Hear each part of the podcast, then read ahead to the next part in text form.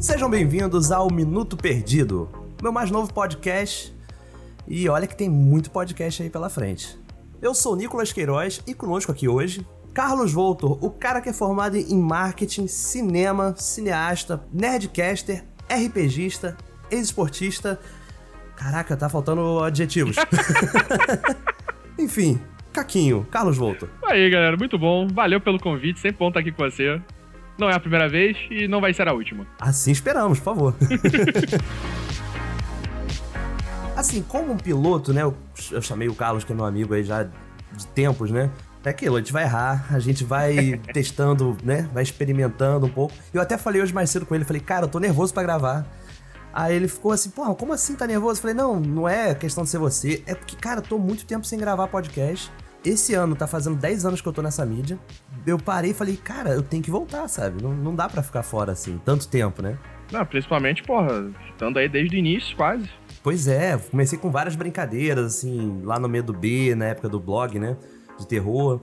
Aí depois fui fazer o meu podcast mesmo, que era o Clacast, que evoluiu pro Podcafé, que aí ele existiu por um, um tempo considerável, a gente chegou aí em eventos, sabe? Tem um, assim, um grupo de seguidores, né? Ali deixou de ser só amigos e já tinha já uma galera seguindo. Até que eu conheci o Pedro Duarte, veio o Bacanudo, né? E hoje, por exemplo, eu tô trabalhando na Globo, no G-Show, também tô por trás desses podcasts que são feitos. Uma vida inteira dedicada a podcast, praticamente, né? Com esse podcast do Minuto Perdido, muita gente talvez já associe o nome a um projeto que eu fiz no Instagram, em 2016, de vídeos de um minuto, né?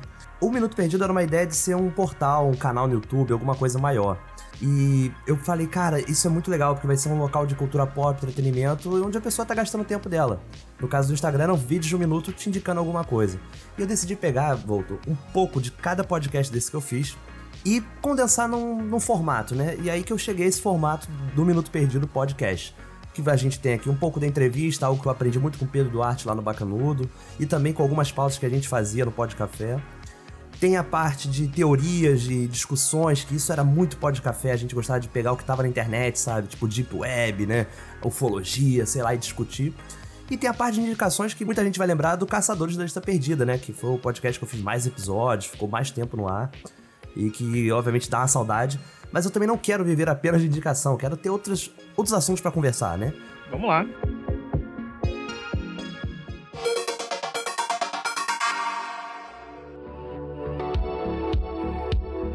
Voltou, você se lembra de quando a gente se conheceu? Cara, Aquela noite, naquele fog, Porra. né? Naquela balada com luz neon. um cheiro de gardênias. foi no YouPix, não foi? E isso aí, rapaz, foi no Pix 2012. A gente se conheceu em 2012, porém, a gente só foi ficar amigo mesmo em 2016, né? É, depois daquele evento do Geek. Expo, Expo Geek, Geek, que a gente palestrou juntos, né? falando sobre terror.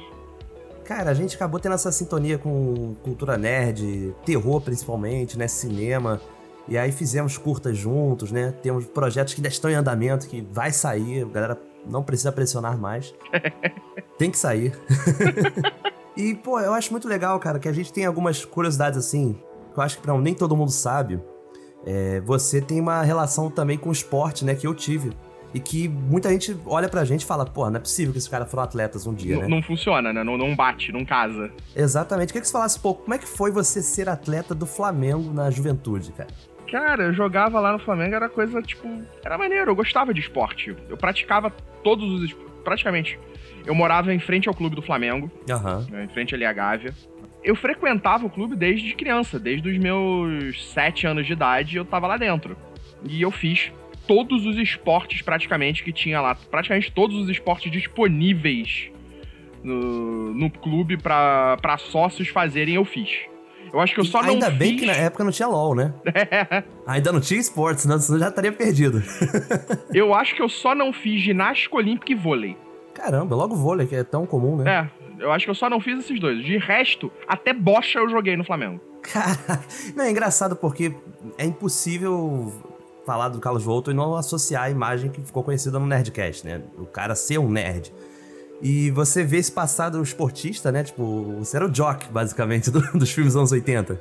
Cara, era aquilo, a gente, a gente tava na parte de andar com todo mundo. Então tinha a galera que gostava de esportes, os nerds, quadrinhos, RP. Eu tava sempre andando com todo mundo. Né? Eu nunca Sim, tive sim. esse. Era tipo o Bené do, do Cidade de Deus. É, eu nunca tive esse Amigo problema de estar em qualquer ambiente, de estar com qualquer tipo de galera, de sair, de farra. Então, exatamente nisso eu acho que eu me identifico muito, cara. Porque eu também tava na- nas mesas de D&D, ali com meus 13 anos de idade, sabe? Entre meus amigos. Eu tava tocando violão, querendo fazer uma banda de punk rock, andando de skate. E tava... Eu fui atleta do Vasco, né? Em 2006, 2007, de Karatê. E eu tinha uma carreira ali voltada pra isso, sabe? De vou ser esportista, vou estudar educação física, sabe? Vou ser um atleta, né? Até que eu tive um acidente, que eu quebrei o braço. E ali fiquei em casa, sabe? Tipo, meio deprê, comecei a engordar. E aí minha mãe falava, ah, tu fica mexendo no computador o dia todo, você devia fazer publicidade. e aí que foi meu contato com câmera, sabe? Com, com esse universo. Quer dizer, entre aspas, porque quando eu fazia esporte, eu já tinha o costume de levar celular que tivesse câmera, aqueles primeiros, né? Ou uma câmerazinha muito safada, pra gravar a galera, fazer uma montagem no Movie Maker, botar um, sei lá, um Charlie Brown Jr. no fundo e jogar no, no YouTube ali em 2004, 2005, sabe? Cara, eu, tipo, tô um pouco mais atrás, né? Tô um pouco mais na época ainda de. Ah, sim, tem um choque de geração também entre a gente. né? Câmera analógica, né? Nossa, tô, tô vendo você girando a manivela das Super 8, sabe? Cara, eu, eu usei, eu lembro de usar as primeiras câmeras digitais nos primeiros trabalhos que eu tive, numa assessoria de imprensa. Eu tava estagiando ainda. Tipo, câmera- entrou a primeira câmera digital, caraca, câmera maneira, porra. Você botava um disquete na câmera. Nossa, um flop disk, né? Tipo, ela era no formato quase que de uma Polaroid, a câmera. Aham. Só- e ali atrás, onde você geralmente coloca o filme da Polaroid, entrava o disquete. Caralho, que loucura, velho. É, Acho que eu nunca peguei essa câmera, não. Tipo, é- era uma câmera maneiríssima, era eh, foda. E, tipo, disquete, cara, era um disquete. Nossa. Foi a primeira revolução, assim, digital que a gente, que eu vivenciei.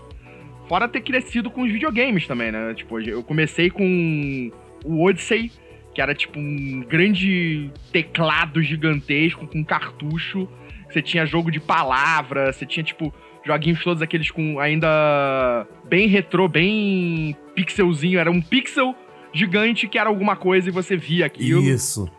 Aí, Isso ajudou Atari, muito também pro RPG, né? Porque se a gente já jogava videogame que era assim, que não te dava muita. Como é que pode dizer? Não te entregava muita coisa, você tinha que criar também, você tinha que imaginar como o boneco era, né? Isso também ajudou pra gente jogar RPG e ter essa facilidade de criação, né? Sim. Eu vejo essa dificuldade hoje em dia, talvez, da garotada de conseguir jogar um RPG, sabe, mais tradicionalzão. Porque a coisa já Porque- tá muito mastigada é, pra tá eles. muito, né, cara? Olha o Skyrim aí, sabe? Você bota até barba, tatuagem, sabe? Roupinha, É, você faz né? personagens que são idênticos a você, só que, tipo, fantasiosos, fortes, gigantes. Então, tipo, hoje a parada é você. A tua imaginação existe na realidade, na verdade. Então você não precisa imaginar. Você É tá vendo. É, e o RPG de mesa era aquela parada, era completamente imaginação. É, é completamente imaginação, né? Você É, tem, exatamente. É, hoje em dia já tem mais recursos, né? Pra quem joga pela internet, você tem softwares que permitem colocar um mapa, colocar uma animaçãozinha, é, trazer pessoas que talvez não conseguiriam estar juntas fisicamente, né? Querendo ou não, a tecnologia também ajudou, a gente não pode negar esse lado, né? tipo, a tecnologia ajudou, mas ainda é muito da imaginação. O, o o- o mestre descrever pra você o que, que tá acontecendo, te apresentar um cenário, você tem que imaginar isso. Né? Você tem Entendi, que é. tentar visualizar isso na sua cabeça. Aham. Diferente do E não, videogame. e não, como é que fala, tiver atenção pro WhatsApp, né? Pro Instagram, pro Stories. É, você tem que estar focado ali, você tem que entrar naquele personagem. Diferente do Total. videogame que você não precisa entrar no personagem, incorporar aquele personagem pra jogar, no RPG de mesa você precisa. né? Você tem que meio que pensar como o seu personagem tá pensando. Mas aí, ó, voltando ao assunto do, do esporte, né? É, eu falei que aí, por conta desses acontecimentos que eu tive, eu acabei pegando na câmera e tal. Minha mãe também deu aquela influenciada e caí dentro da área de cinema uma hora, né? E você, que eu sei que você se formou em marketing, né? Você chegou a trabalhar no meio, mas você migrou pra cinema. Então, Quando que foi esse teu start, assim, de, pô, quero fazer cinema, sabe? Quero ser um cineasta. com 15 anos, eu queria já fazer cinema. Só que quando eu fui pra fazer faculdade, só existiam duas faculdades de cinema no Rio. A UF e tinha acabado de começar um curso na Castelo Branco de Cinema. Eu, desde os 8 anos de idade, vivia dentro de uma locadora, praticamente. Eu saía do colégio, ia pra dentro da locadora e passava lá o dia inteiro, que era do lado do trabalho da minha mãe. Eu passava lá, eu via três, quatro filmes por dia dentro da locadora. Cara, isso é um saudosismo que eu tenho até hoje, sabia? Lance de locadora. cara, como era bacana o ambiente de locadora. Tipo, eu não troco a tecnologia de Netflix, do que a gente tem hoje, pela locadora não, mas era tão bacana, né? Você ir lá, observar os posters, conversar com o cara da bancada que era um cara que tava vendo o filme o dia inteiro, então ele tinha um conhecimento, sabe, da parada, podia te indicar algo já baseado no teu gosto, né? Além das fitas de cartucho também de Super Nintendo, Mega Drive. Nossa, que saudade, cara. Sim, era maravilhoso. Eu ainda peguei, tipo, a fase pré-videogame da- das locadoras, né? Aham. Que eu lembro, eu é lembro até quando a locadora que eu frequentava passou a alugar também jogos de videogame. E passou a alugar videogames. Cara, Eles alugavam o console, se você quisesse. sim. Eu lembro que teve um final de semana que eu aluguei o Mega Drive, porque eu só tinha o Super Nintendo. Né?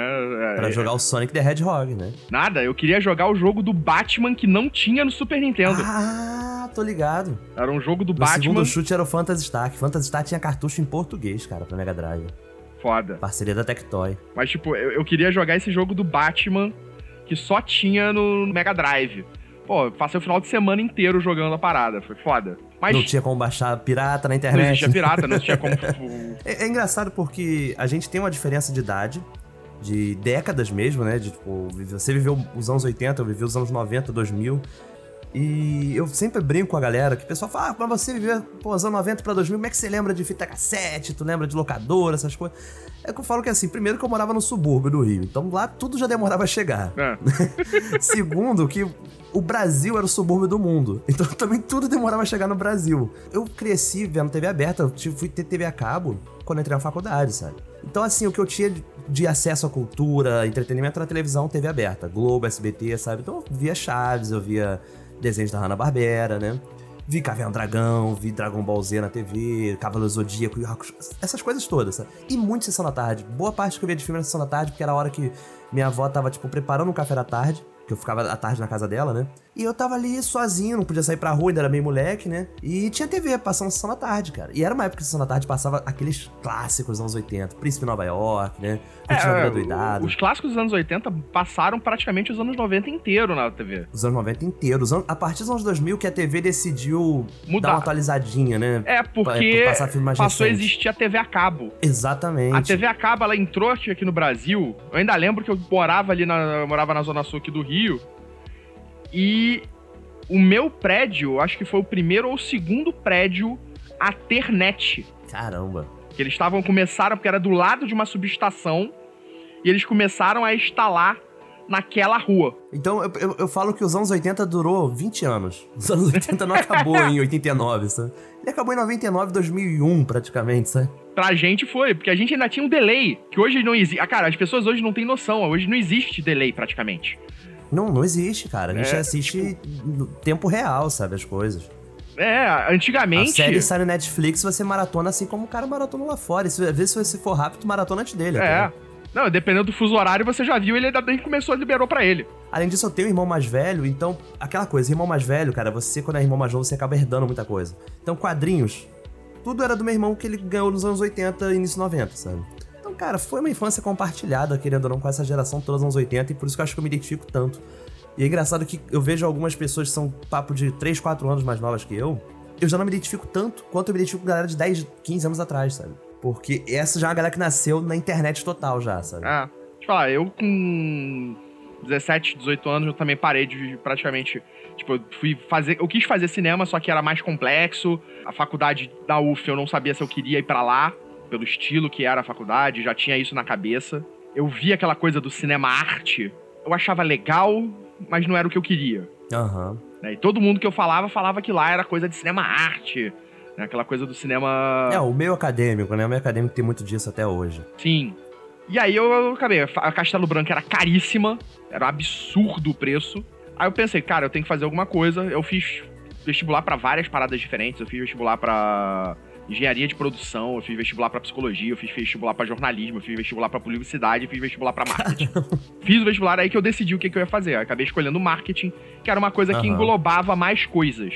Era mais abrangente Aham. na- nas possibilidades que eu poderia escolher de coisas que eu queria fazer. E dá aquela sensação de uma certa segurança também, né? A área, ainda mais nos anos 2000, né? Tem aquela coisa de, pô, é a área que tá bombando, É, sabe? era a área que tava em crescimento. E eu trabalhei por anos na área. Trabalhei por mais de 10 anos. Fiz uma carreira razoável, ganhei uma grana legal. Foi- essa foi a época que você já tava já com, com o Jovem Nerd, com... É, o Jovem Nerd, cara, eu conheço eles desde o colégio, né? Então eu conheci o Jovem, o, o Jovem Nerd o Alexandre com 15 pra 16 anos. né? A gente se conheceu no, no primeiro ano do segundo grau. Caraca, é muito tempo já. Cara, já tem sei lá o quê. 20 lá vai fumaça. Por aí, quase 30 anos. 20 e poucos anos. Não, cara, é, Caramba. não, 20 e poucos anos. É, vamos, vamos manter nos 20 e pouco 20 e ainda. poucos anos. a gente começava com aquelas coisas de. Foi, foi em 2001 que cada um começou aquela coisa dos blogs a explodir. Aí todo mundo fez um blog, todo mundo tinha alguma coisa. E aí ele tinha o, que ele tinha feito, que era o Jovem Nerd. E aí a gente, Uhum. tipo, se divertia com isso, todo mundo junto. E foi em 2006 que criou-se o Nerdcast. Aí foi a época que a- eu, eu... Não, eu conheci no ano seguinte, conheci em 2007. É, que foi em 2006 que ia começar a bombar a parada. Que aí surgiu o Nerdcast, surgiu a, a parada estourou. Tipo, já eram meio conhecidos porque eles tinham a coisa de comédia, mas foi com o Nerdcast, com o podcast deles, que a parada realmente explodiu. Isso foi É, em e- 2006. E, querendo ou não, definiu até os rumos da mídia, né, no, no país. Sim. O podcast, ele é muito pautado no que o Nerdcast o que eles galgou fizeram. nesse, nesse tempo, é. E pra mim foi até curioso, cara, porque eu... Essa época, 2006, 2007, foi, acho que, minha época auge nerd, sabe? Porque eu tava no ensino médio, então você já tá se interessando mais por quadrinho, né? É, jogando RPG. E eu lembro que, assim, eu tava um pouco defasado pelos anos que eu fiquei sem ler quadrinho, e meus amigos eram muito nerds, sabe? Então eu pesquisava muito na internet sobre, pra poder, pô, tá conversando com eles ali de igual pra igual, né? E aí, nessa época que eu caía direto no Jovem Nerd. Tinha muita coisa, tinha muito artigo, muita matéria, sabe? E aí, pô, eu conheci, e 2007 foi o ano que eu descobri eles e tinha um lance de podcast, que eu não sabia que porra era essa, sabe? É. Eu falei, ah, vamos ver o que, que é isso aí, né? E aí não teve outra. E fiquei maluco de tipo, cara, é um programa de rádio que não é ao vivo, que não sei o quê. Pá, mind blow, sabe? e aí eu já tinha um headsetzinho em casa, falei, eu vou fazer essa porra também, mas eu levei dois anos até de, de fato fazer, né? Porque tem o lance do feed, da hospedagem, servidor. Aí É, deu que naquela época a parada era mais complexa, você não tinha tanta facilidade como demais. você tem hoje. Né, que é basicamente só gravar, editar e você já tem um lugar pra botar o teu podcast. Sim, Né, sim. não Hoje, um- hoje tá muito mais simples, né? Agora tem mais plataformas, divulgação, além do iTunes, né? Tem Google Podcast, tem Spotify. Pensar que você ainda pode colocar até no YouTube, porque tem galera que bota o seu podcast no YouTube. Então, tipo, hoje espaço pra mídia não falta. Voltou. Você falou tudo, porque esse podcast está no YouTube também. Olha só. tá vendo? Você não sabia, mas uma das coisas que eu quis fazer com esse podcast era abolir o site. O conceito do site, né? Quem tá ouvindo agora já até sabe, obviamente, mas é, o lance do site é, tipo, teria que ter hospedagem, fazer um design, template, né? Ficar administrando aquilo. Falei, não, cara, eu quero simplesmente fazer um podcast, quero que consuma o podcast. Então ele vai ter o feed dele, ele vai existir no Spotify, nos agregadores. E vai ter a versão no YouTube, porque eu sei que tem muita gente que consome diretamente no YouTube, né? E agora com o YouTube Music também a pessoa pode ouvir também, né? E aqui vai ser o post. A descrição do vídeo vai estar os links que a gente comentar, sabe? Vai ser aqui o contato, né? Aqui vai ser a parte dos comentários, vai ser, aqui, vai ser dentro do YouTube. É, eu vejo o futuro, cara. A gente já tá, acho que, na próxima transição. Porque a gente teve aí nesse início dos anos 2000 a transição meio que da da- das coisas de informação pros sites. Né? Pros blogs. total. Né? Pros portais. Eu acho que a gente já tá saindo de site, saindo de portal, saindo de blog. A informação agora vai vir mais livre, talvez por outros meios, pelo próprio YouTube, pelos canais É, de pelo divulgação. streaming, pelo- né, da parada, né? É, pelos Você não streamings. precisa buscar o, o portal onde aquilo estava. Ou você recebe via feed, né? Ou você tem um agregador que te, é, te devolve essas coisas, né? É, Até agora esse lance do Google, né? Do videogame que eles estão fazendo, né? Que a gente Pra viu aí abolir recentemente. consoles. É, cara, e, e faz todo sentido. Você não vai mais precisar ter. Você pode jogar qualquer jogo sem precisar ter uma super máquina. Então você já aumenta aí consideravelmente o público dos jogos. Exato. Porque você vai gerar um processamento deles. E você só vai acessar, como hoje você faz com os jogos de, browser. Cara, não, isso foi genial, porque eu sou um, um dos gamers que largou o conceito de console há muito tempo. O meu console mais recente é o PlayStation 2, sabe? Que tá aqui, inclusive eu comprei memory card pra ele recentemente. Comprei bomba pet atualizado. com Gabigol no Flamengo, com Max Lopes no Vasco, Diego Souza no Botafogo, Ganso no Fluminense. É. E, cara, eu, não- eu falei, não vou comprar mais console, porque é caro, sabe? E sempre quando eu tô comprando já tá lançando outro e eu vou ficar defasado. E eu perdi muitos jogos dessas gerações mais recentes e fico triste, tipo The Last of Us, Red Dead Redemption. né? Exato. Mas eu falei, não dá, cara, é caro. Não, eu, eu migrei pro PC Gamer. Agora, esse, esse lance da Google, eu já olhei com. Putz, eles estão me, me chamando. Por que, que as plataformas de celular, por que, que as plataformas de browser conquistaram tanta gente, né? Botaram tanta gente jogando. Porque você não precisa ter uma máquina de 2, 3 mil reais pra jogar. Você não precisa ter um Exatamente. equipamento que vai dois ainda tá barato hoje. Tudo né? bem que 2, 3 mil reais você compra também um celular, tem esse preço, né? Mas celulares mais baratos você consegue jogar jogos. Não, mas não, e outra coisa, eu, acredito que celular é, é uma prioridade em relação ao console. Sim, celular, celular você, vai usa ter no seu pra dia a outras dia, coisas tá além disso. Você pode ter um celular É. sem ter jogo. Exatamente. Eu acho que. Então, realmente, justifica-se gastar isso no celular, mas talvez não no Num computador console. console. hoje em dia. As pessoas, nem todo mundo vai ter a mesma loja. Mas, cara, é muito bacana que nessa pequena conversa a gente conseguiu falar lá do passado, né? Da tua geração, um pouco da minha, né? E do que, que a gente tá chegando agora. Então, vou aproveitar esse gancho de transição e vamos então para o próximo bloco. Vambora.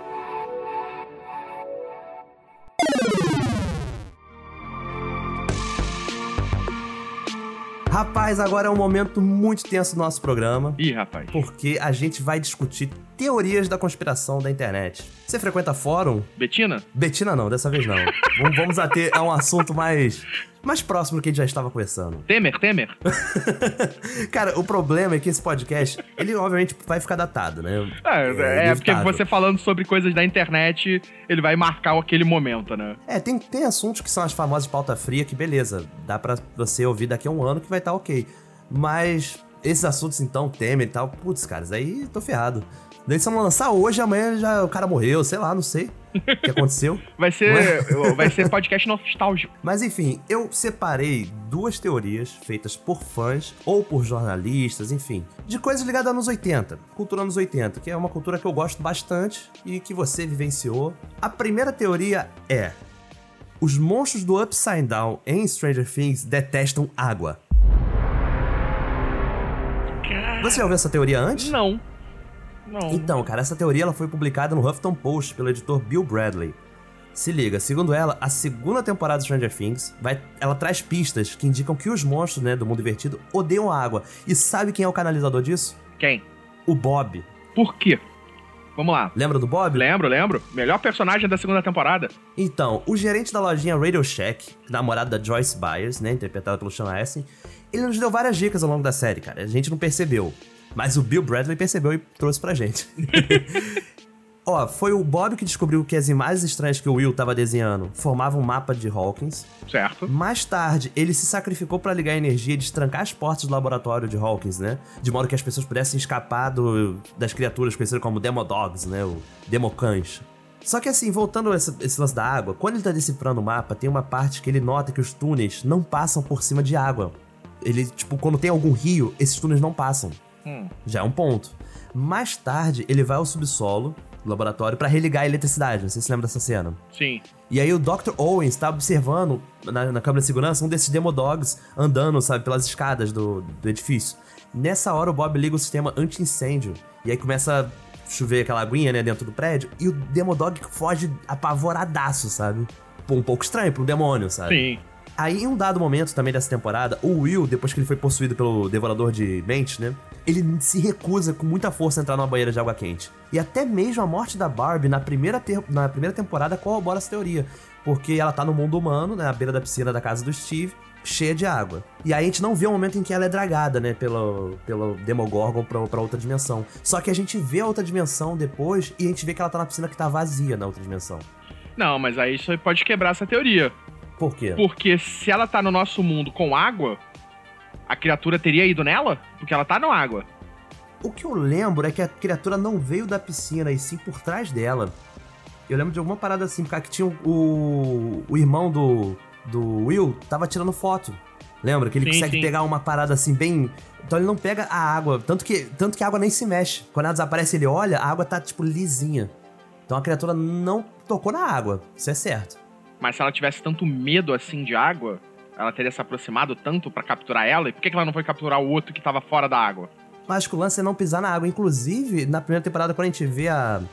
Como é que é o nome? A a Eleven, lá no Upside Down, só que quando ela vai controladamente, né? Que ela tá na, na banheira e tal, tem uma fina camada de água, né? Então, tudo, tudo negro, né? Tudo escuro. E tem uma leve camada de água, que é tipo assim, algo. Não é que a água, tipo, simplesmente danifique, assim, tipo, que nem ácido o bicho, sabe? Mas ela de alguma forma incomoda. E não é que eles não consigam estar na água, tanto que o Demodog não morreu contra o chuvisco lá, sabe? Ah, Mas ele ficou desesperado e saiu correndo. Então essa água, tipo, eu acho que talvez até isso dê uma certa segurança pra Eleven quando ela tá andando naquele mundo, né? De uma forma controlada, sabe? então pode ser que eles tenham uma aversão, Uma aversão, exatamente. Essa é, a parada. uma aversão à água. Essa é a parada. Mas será que eles vão explorar isso? Então, aí o, o Huffington Post, como o grande jornal que ele é, ele perguntou pro ator, eles entraram em contato com o Chan pra perguntar sobre isso, né? Jogar essa teoria. Ele não acreditou muito, porque ele falou que ele acha que o Bob não sabia muito dessas coisas. Primeiro porque o Bob não vivenciou o mundo invertido, de Sim. fato. Ele não chegou a conhecer Eleven e tal, e nem sabia que aquele cão era um Demodog. Então ele foi um termo que o Dustin fala mais pra frente. Então ele fala que assim, ele não sabe se a água de fato exerce esse efeito, mas ele, ele até falou que os cães dele, quando vê uma garrafa de spray, tipo, se assustam também, entendeu? Então que ele, ele acha que, tipo, o Bob pensou em afugentar cachorro, não necessariamente afugentar o demônio, né? Só que aí o BuzzFeed perguntou aos criadores da série, né? O Matt e o Ross Duffer. E eles consideraram uma ideia muito bacana.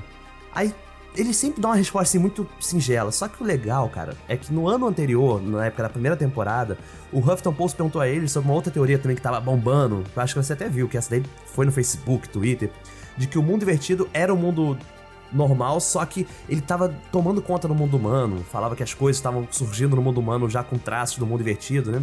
E que seria um, tipo assim, quase que uma simbiose, né?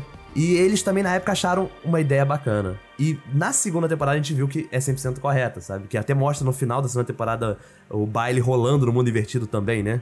É, a criatura observando eles no baile. É, exatamente. Então, assim, essa forma deles falarem, talvez eles estão. Ah, achamos a ideia interessante, quem sabe podemos adotá-la aí para uma terceira temporada.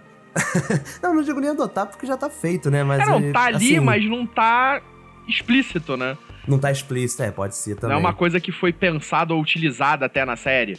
Então, tipo, tá ali uma coisa tipo, ah, vamos botar ele fugindo da água porque a água afugenta. É, exatamente. Mas aí pode piorar, né? Isso daí, né? É, eles podem agora passar a utilizar água como uma arma. Isso explica, né, esse lance da banheira, né? Por que, ela tá na banheira, né? De certa forma, ela tá segura, Eleven, quando ela tenta ir pro outro mundo. Tem vários pontos interessantes. Tem o lance do sal também, né? Isso eu já imagino, a coisa da água, que é uma parada de- que a gente conhece bastante de filme de terror. Que é um portal, né? A água, ela, ela abre portas pra outros mundos, pra outras dimensões. Uhum. A gente tem essa esse entendimento da água com coisas de filmes de terror, né? Que eu, que eu acho que isso foi, eu acho que a ideia talvez utilizada neles. Né, que ela na água fosse exatamente a coisa da transição. Constantine tem isso também, né? Ele tem que estar na banheira pra ir pro Sim, inferno. Então, tipo, eu acho que a água ser utilizada como portal já é uma coisa comum. Mas eu achei bem legal essa teoria que ela coloca o Bob como protagonista disso, sabe? De ele ter descoberto, né? Cara, eu gostava, eu, Porque eu, eu adorava o personagem tão boa, do Bob. né? Tão rápida, mas... O personagem do Bob era maravilhoso. É uma pena que ele tenha Poxa, morrido. Uma pena, né? Em nossas memórias estará. Mas assim, o legal aqui também, a- o BuzzFeed, ele sempre vai além, né, nesse lance de teorias e tal, e eles foram estudar um pouco sobre os irmãos Duffer, né, que são os criadores do Stranger Things. E eles viram entrevistas deles, falando que se inspiram bastante em Stephen King, Spielberg, né? Só que tem um nome que eles não citaram, que é o M. Night Shyamalan. Hum, Ou Shyamalan, enfim, como você preferir chamar, né? xablá Xablabla. O Xablabla, cara, ele ajudou a lançar a carreira deles, sabia? Ah, Porque maneiro. o primeiro trabalho deles em televisão foi na série Wayward Pines, Que é que era do, do Xalalala. E a água tem também um papel crucial no filme Sinais, Mano, que ela também é sinais, usada como arma pra derrotar os dama da monstros. água. É que a água ela já tem uma conotação forte nesses tipos de universo de, de Sim, criaturas. certeza. Ele sempre teve essa, essa pegada. Né? Então eu acho que eles estão trabalhando nisso também. Achei, achei legal, achei digno. Eu É acho que é teoria digno. ela pode ser, E, e pode uma ser teoria real. que pode funcionar. Eu, te- eu vou até, re- eu vou até rever as cenas depois pra, pra poder analisar com Sim. mais cuidado e detalhes pra ver, mas eu acho que tem, faz sentido.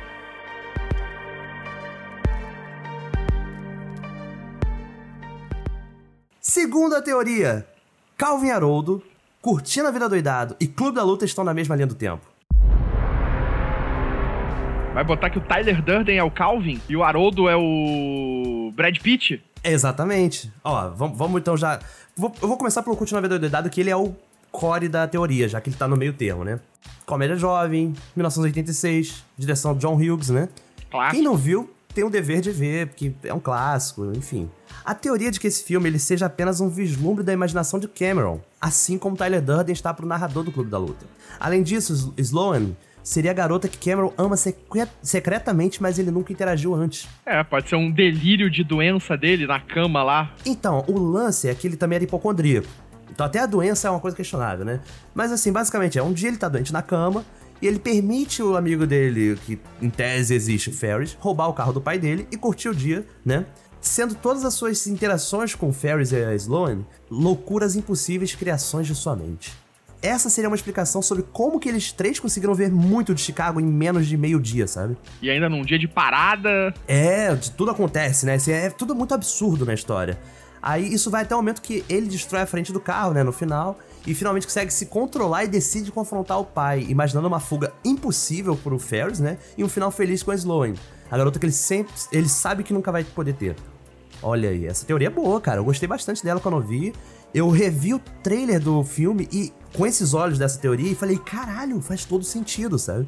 É, se encaixa. Dá pra funcionar. Óbvio que John Hughes não ia fazer isso, porque eu acho que o Chuck Palahniuk nem tinha lançado o livro ainda.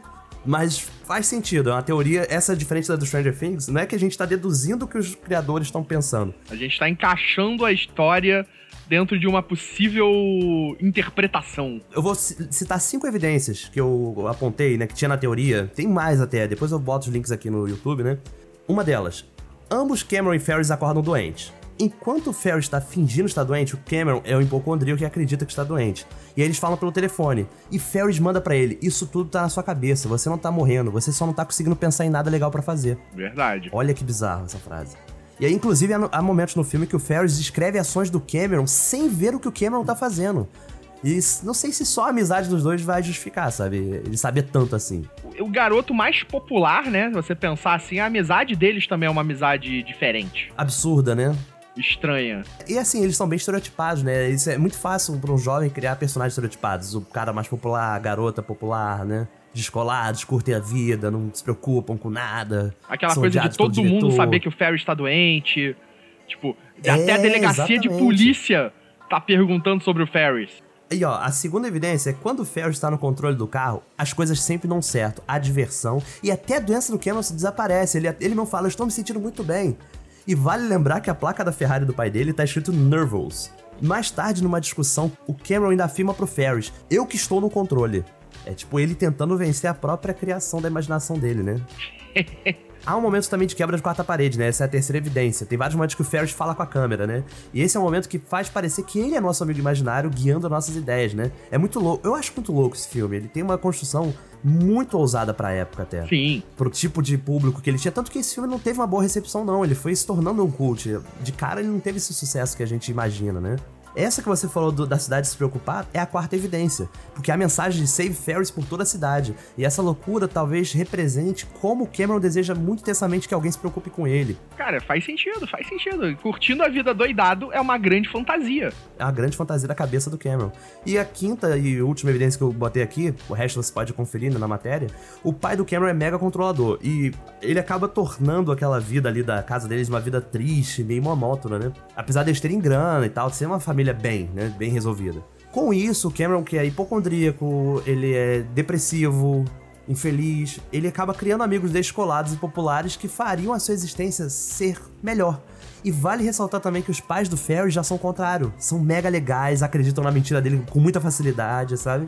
É exatamente o que Cameron gostaria que os pais dele fossem. Eu penso o seguinte: não foi essa a intenção. Não foi, não, óbvio que não. Mas o, o John Hughes, ele sempre trabalhou com a coisa do estereótipo do adolescente. Ele sempre Uhum, bastante. conversou com o adolescente, mostrando a realidade do adolescente. é. E faz falta, né, cara, esse, esse Esse estilo tipo de de filme hoje, faz né? falta, porque não tem, não existe. Mas aí você me pergunta, onde que entra o Calvin Haroldo? Calvin Haroldo, já rolou essa teoria na internet há um tempo atrás, Calvin Haroldo e Fight Club estariam, tipo, na mesma ligação, porque todo mundo sabe, né, que o garoto Calvin e o Haroldo, tipo, que é o tigre, e o tigre é um bichinho de pelúcia, só aparece, né, quando tem outra pessoa, um adulto, ele deixa de ser um personagem e vira só um bichinho estático, né, Sim. então a gente sabe que o Haroldo é um amigo imaginário. O Calvin Haroldo seria a primeira etapa da vida do Cameron. Vamos traçar como o Cameron sendo o principal. A infância é Calvin Haroldo. Ele, tipo assim, fugindo da realidade dos pais dele. Inclusive, o Calvin tinha muito problema com os pais dele também. E o, o Calvin acaba criando num bichinho de pelúcia um amigo imaginário. Que vai salvar ele, vai levar ele pra aventuras. E quase sempre tinha envolvia eles num carrinho, né? Uma coisa bem parecida com o Cameron com o Ferris, sabe? Já o Cameron, no Curtindo a Vida Doidado, é a fase da adolescência, que você ainda compartilha aquela infância, né? Aquela coisa meio inocente, mas você já tá querendo transgredir também. Você já tá querendo romper aqueles padrões, né? Já tá querendo destruir a E Ferrari ele- do seu pai. Já tá querendo destruir a Ferrari do seu pai. E aí ele, quando cresce, ele acaba caindo numa vida medíocre. Ele começa a trabalhar no emprego bosta e tal, sabe? Tipo, ele é mega capitalista, ele é mega consumista, isso é visto no Fight Club, né? O cara se preocupa com a decoração do apartamento, do que tá na revista de moda. Isso parece muito com os pais do Cameron, de fato. Ele tá Sim. mimetizando o que ele foi criado. E até o momento em que ele rompe.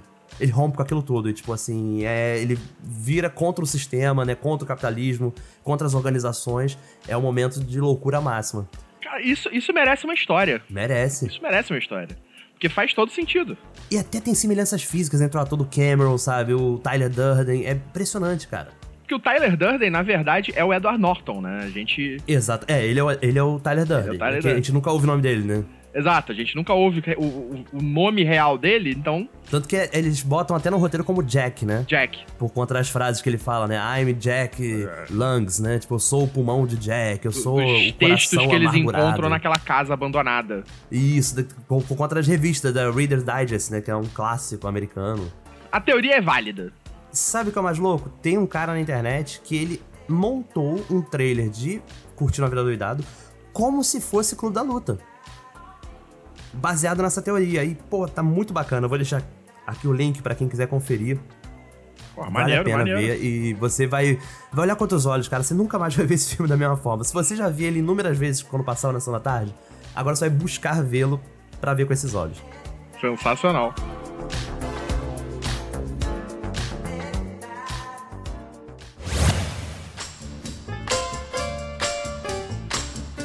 Bloco agora você conhece muito bem. Você já gravou Caçadores da Lista Perdida, sabe que era um programa de indicações e aqui também tem indicação. Aqui também tem indicação cultural pro nosso público. E eu gostaria de trazer um livro, cara, que eu li tem um, que uns dois meses mais ou menos, e aquilo ali, tipo, foi mind blow, assim como essas teorias que a gente tava falando aqui, né? Que andaram conversa até com o tema, que é os Skag Boys, do Irving Welsh. Pra quem não conhece, o Irving Welsh que escreveu Trainspotting, né? Que virou aquele clássico do cinema anos 90, pelo Danny Boyle, né? Com Will McGregor, enfim. É, é um daqueles filmes cultos dos anos 90, né? Que inclusive pra Classicão. mim é uma das melhores gerações. E teve uma ótima continuação. Recente. Teve uma ótima continuação, exatamente. Que no, no literário é o livro chamado Pornô. Só que eles viram que o nome não seria muito comercial e botar Transporting T2 seria mais chamativo, sabe? É. Mas qual é o lance dos Skag Boys? Skag Boys é um prequel. Ele é um livro que se passa exatamente antes do Trainspotting. Ele foi escrito papo de quase 20 anos depois dele ter escrito Trainspotting, sabe? Ele quis revisitar aquele universo, aquela, aquele Leaf, né, em Edimburgo, sabe? E o livro é muito bom, cara. Eu li o Trainspotting também. É um livraço muito bom. Mas o Skag Boys, ele é muito mais amadurecido por parte do autor, né? Ele já começa mostrando, tipo assim, um início de decadência com a era da Margaret Thatcher, né? Primeira-ministra do Reino Unido. E que mais teve impacto foi a classe operária. Assim, em vários, em vários aspectos você consegue comparar com o Brasil atual, sabe? A Escócia dos anos 80, né? Porque eles elegeram uma pessoa que, tipo assim, era muito na base da bravata, sabe? Você cortar uma série de benefícios da classe operária, dos mais pobres, sabe? Uma questão, por exemplo, o pai do, do Rent, do Rent Boy, né? Que é o principal do Transpotting, ele é operário. E ele leva o filho até pra participar de uma greve e tal, que é uma coisa meio que comum, sabe? Quando rola uma greve. E é uma coisa mega pacífica. E, cara, a polícia desce o cacete, quase que o pai dele morre ali, sabe? Na frente dele. Você fica tenso com ele narrando, sabe? E eles foram assim despreparados, eles foram pra, tipo, levar bandeira, sabe? Tipo, protestar, né, pacificamente. E descem um sarrafo na galera, cortam uma série de benefícios, e ele vira até pro filho e fala: Filho, você tem que entrar na faculdade esse ano, porque senão vai acabar as cotas pra filhos de operários. Então, assim, vai ser muito difícil, sabe? E aí, tipo, ele, o, o Rance, né, que é o principal do Trainspot, ele tá ali naquela adolescência, juventude, sabe, curtindo festa com os amigos. Eles ouvem muito Northern Soul, que era um ritmo de soul, né, que tava pegando muito na Inglaterra nessa época, e isso é muito legal que eles descrevem muito bem, né? E mostra o contato deles com a heroína. Ali mostra como eles encontraram, né? Como eles entraram em contato com isso e desgraçou a vida deles. Tem personagens que morrem. É, também mostra o início da AIDS, né? Que é anos 80. Cara, o livro é pesado. Ele é um retrato tão fiel desse, desse período, né? Que você se pega achando que é uma biografia aquilo ali, sabe? Porra, maneiro. E ele te encaminha perfeitamente pro Transporting. Então, se você, digamos, não lê o livro Transporting, cara, pode ler diretamente esse caso você tenha visto o filme, sabe? Porque você vai sentir quando acabar o livro de tipo, agora o filme começa na minha cabeça. Muito E bom. você vai querer ler no resto. É, O cara é muito bom, a escrita dele. Eu até brinco, pra quem gosta de literatura, o Ivan Welsh parece o encontro Chuck Palahniuk, que escreveu Fight Club, sabe? Com o Bukowski, Caralho. que é literário boêmio, né? Da submundo, underground. É um encontro disso, cara. E com muita maestria. Então, fica a recomendação. Um livro fácil de você encontrar, tem nas livrarias. é, tem é, versão digital também. E esse é um período da Inglaterra que é bem bizarro, da, da Grã-Bretanha, né? Que você pega dentro da Inglaterra, na, na Escócia, na Irlanda. Que foi um período de conflitos, O aumento né, do IRA, né? do No, ira, de na Irlanda do atentados, Norte. bombas. Foi um período em que a Inglaterra viveu, assim, um período bem negro dentro do seu território Sim. ali. Foi bem É, e décadas antes, a Inglaterra era quem mandava na cultura pop. Se você for olhar os anos 60 pra 70, Beatles, Rolling Stones, The Who, sabe, era o que mandava no mundo. É, Ali nos anos 80 é quando, tipo, os Estados Unidos, a cultura americana tá forte, muito, muito forte no mundo todo, sabe? Com Hollywood, com a música, né? É, e E foi vê exatamente, foi nesse de sen- protagonismo. sentimento de revolta. Tudo isso que cresceu no estado na Inglaterra foi exatamente com esse sentimento ainda um pouco de revolta, de liberdade, porque foi um sistema muito opressor nesses períodos da, da Inglaterra, porque era sinistro, era bizarro. Era muito bizarro, cara. E, e é um retrato muito fiel. Assim, eu vi várias críticas na internet de pessoas de lá mesmo, né? Falando, caramba, que. que, que assim, visitar o passado, sabe? Pra eles, ler esse livro. E a forma como ele descreve, ele tem mostra o início da sexualidade desses jovens. Então, cara, é, é um, é um prato cheio, assim, pra quem curte cultura pop, quem curte também um pouco desse submundo, né? Que o Trainspotting aborda, né? Pô, vale a pena. E outra, tem várias playlists no YouTube de Northern Soul que tem as músicas que ele cita no livro, que ele bota o nome do artista e o nome da música, sabe? No meio do livro. Então você ainda pode ouvir essas playlists enquanto lê, cara, e a imersão é total. Maneiro. Imersão maior que é só usando heroína, mas eu acho que é melhor não. Isso é muito bacana, que o livro fala tanto sobre heroína, e você, quando começa a ler, você fica, tipo, cara, isso deve ser muito maravilhoso se usar. Só que ele te mostra o quão ferradas as pessoas ficam. Te mostra E no filme a gente percebe isso com o Trainspotting, né? sim. Mas eu acho que no livro é mais agressivo. Sabe? É muito mais agressivo, assim. Ele é a melhor propaganda anti-heroína que existe, esse livro. Esse e o Trainspotting, né? Vale a pena, cara. Vale, eu recomendo muito a leitura. Eu acho que deveria ser até leitura obrigatória pros jovens, sabe? Pô, me senti velho agora falando, né? Pros jovens.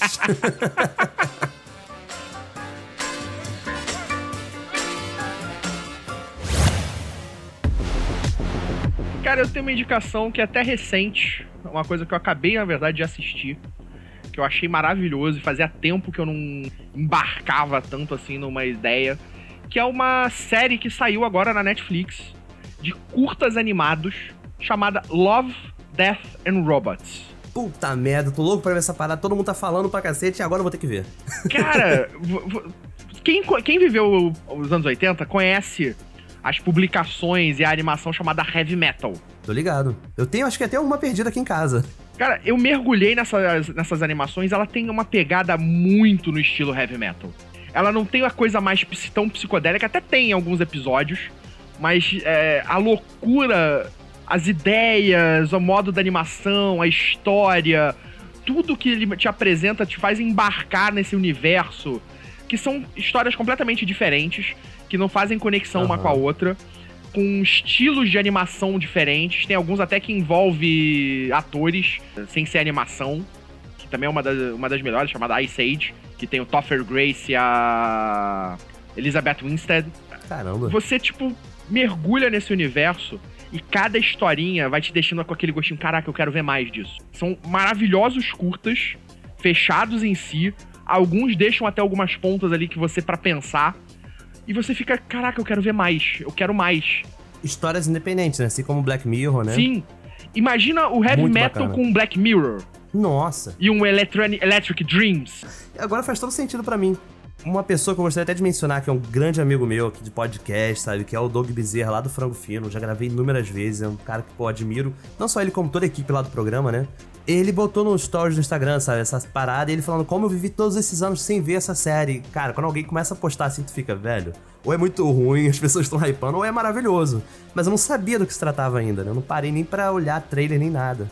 Mas com você explicando, eu agora me interessei. Agora eu entrei no hype também. Cara, eu devorei a parada. Eu, eu, tipo, eu só não vi tudo de uma tacada só porque eu tive que parar pra fazer outras coisas porque eu tinha que trabalhar. Porque senão eu teria visto tudo de uma vez só. Eu vi, sei lá, são 18 episódios que variam aí de 5 a 15 minutos. Nossa, é bem É curtinho mesmo. curto, é curto. Você devora muito rápido. E, e exatamente. E isso é o ruim. Porque você devora tão rápido e a parada acaba e você fica, meu Deus, eu quero mais. Como assim acabou? Agora É, você tipo, não fica mais assim, cara. Porque agora tem um minuto perdido pra te indicar. Sabe a heroína do, do, do teu livro? É a heroína do teu livro. Do meu livro. Do meu livro. do livro que você está sugerindo. A polícia vai bater aqui em casa e falar: vem cá, eu tô sabendo que tem uma heroína no seu livro. Você guarda aí junto no livro cavado por dentro. Aí, abre tá a foto né, da Mulher Maravilha. Assim, Essa é minha heroína. Pra dar um exemplo, tipo, você tem histórias ali, tipo, completamente psicodélicas. Um, um grupo de uns dois caras que estão no meio do deserto, o carro enguiça. E aí, tipo, eles começam ali a, tipo, estão no meio da noite, ninguém vai passar, eles vão ter que dormir no meio do deserto, perdidos, sozinhos ali. E eles descobrem que aquele Aham. deserto ali, tipo, eles estavam lá, pesquisavam algum livro, estavam pesquisando, e o cara fala, porra, você sabia que esse deserto aqui, tipo, sei lá quantos anos atrás, era um grande oceano? E de repente E aí começa a operação. você vê, tipo, a, a lua sobe, a luz muda e peixes luminosos estão vo- voando, tipo, nadando naquele deserto. Isso é o que? Nos Estados Unidos? É algo assim? Nos Estados Unidos. Então, cara, isso daí com certeza eles cortaram a cena que eles pegam um, um cacto de peiote. com certeza. Aquilo ali foi o que fez o Jim Morrison criar a banda The Doors. Mas aí, a cena continua. E o cara tira a roupa e começa a nadar no ar. Nossa, Até que vem um tubarão e mata ele. muito bom. Tem histórias que se passam na Rússia na Segunda Guerra. Tem uma história de um. na China medieval, com criaturas místicas e vai virando steampunk.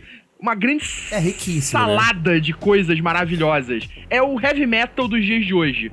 É, é o heavy metal misturado com Black Mirror, misturado com Electric Dreams. Eu, eu- Volto, você, a gente tem essa mesma mania, cara. A gente sempre vai indicar as paradas, a gente vê é, a junção de, de, tipo, duas coisas pra fazer, sabe? É, de, Que eu falei lá do, do Even Welsh. Falei, não, porque ele é o Chuck Palahniuk com o Bukowski. e ficam, nossa. é fazer essas assim também, associações, né? Não, e faz sentido. Pior que faz sentido. É, não, mas por quê? Pra, por que, que a gente faz isso? Porque, cara, nada é to- 100% novo.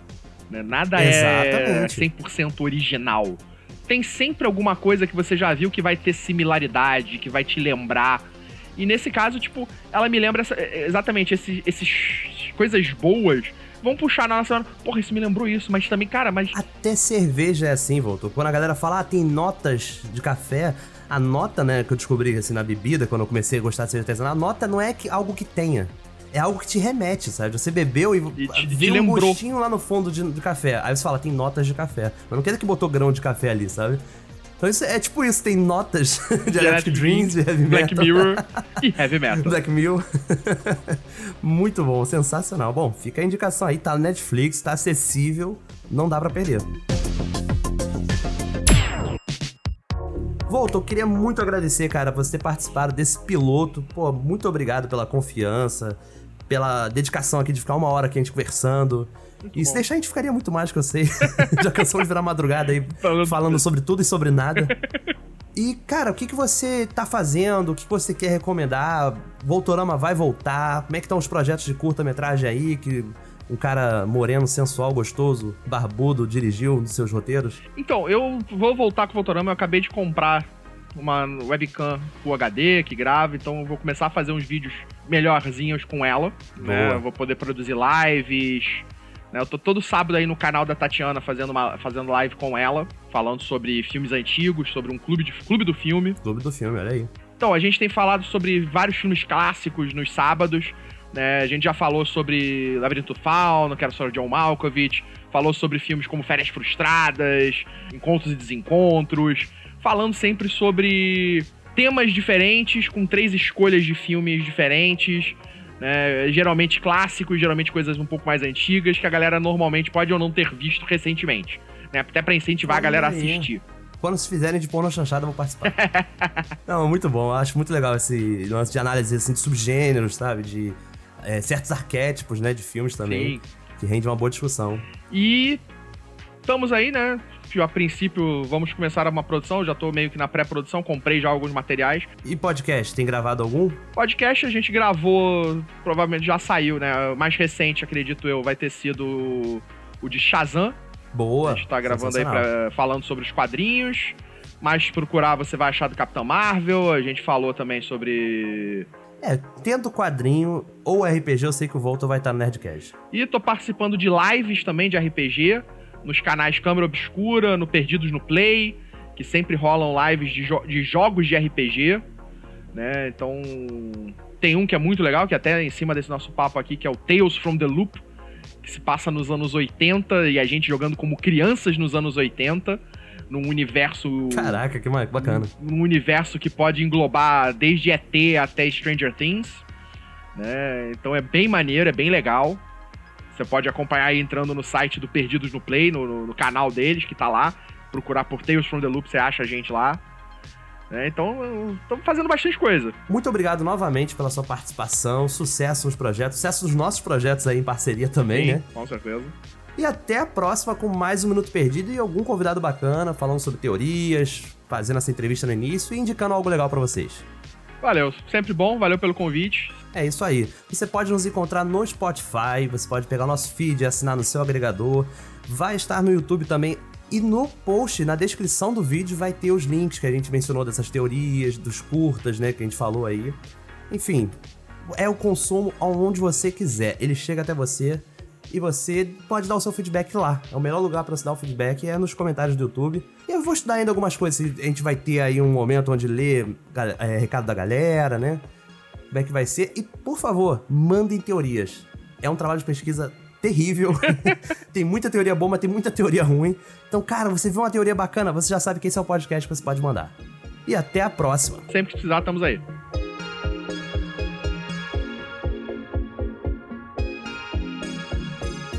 This is the end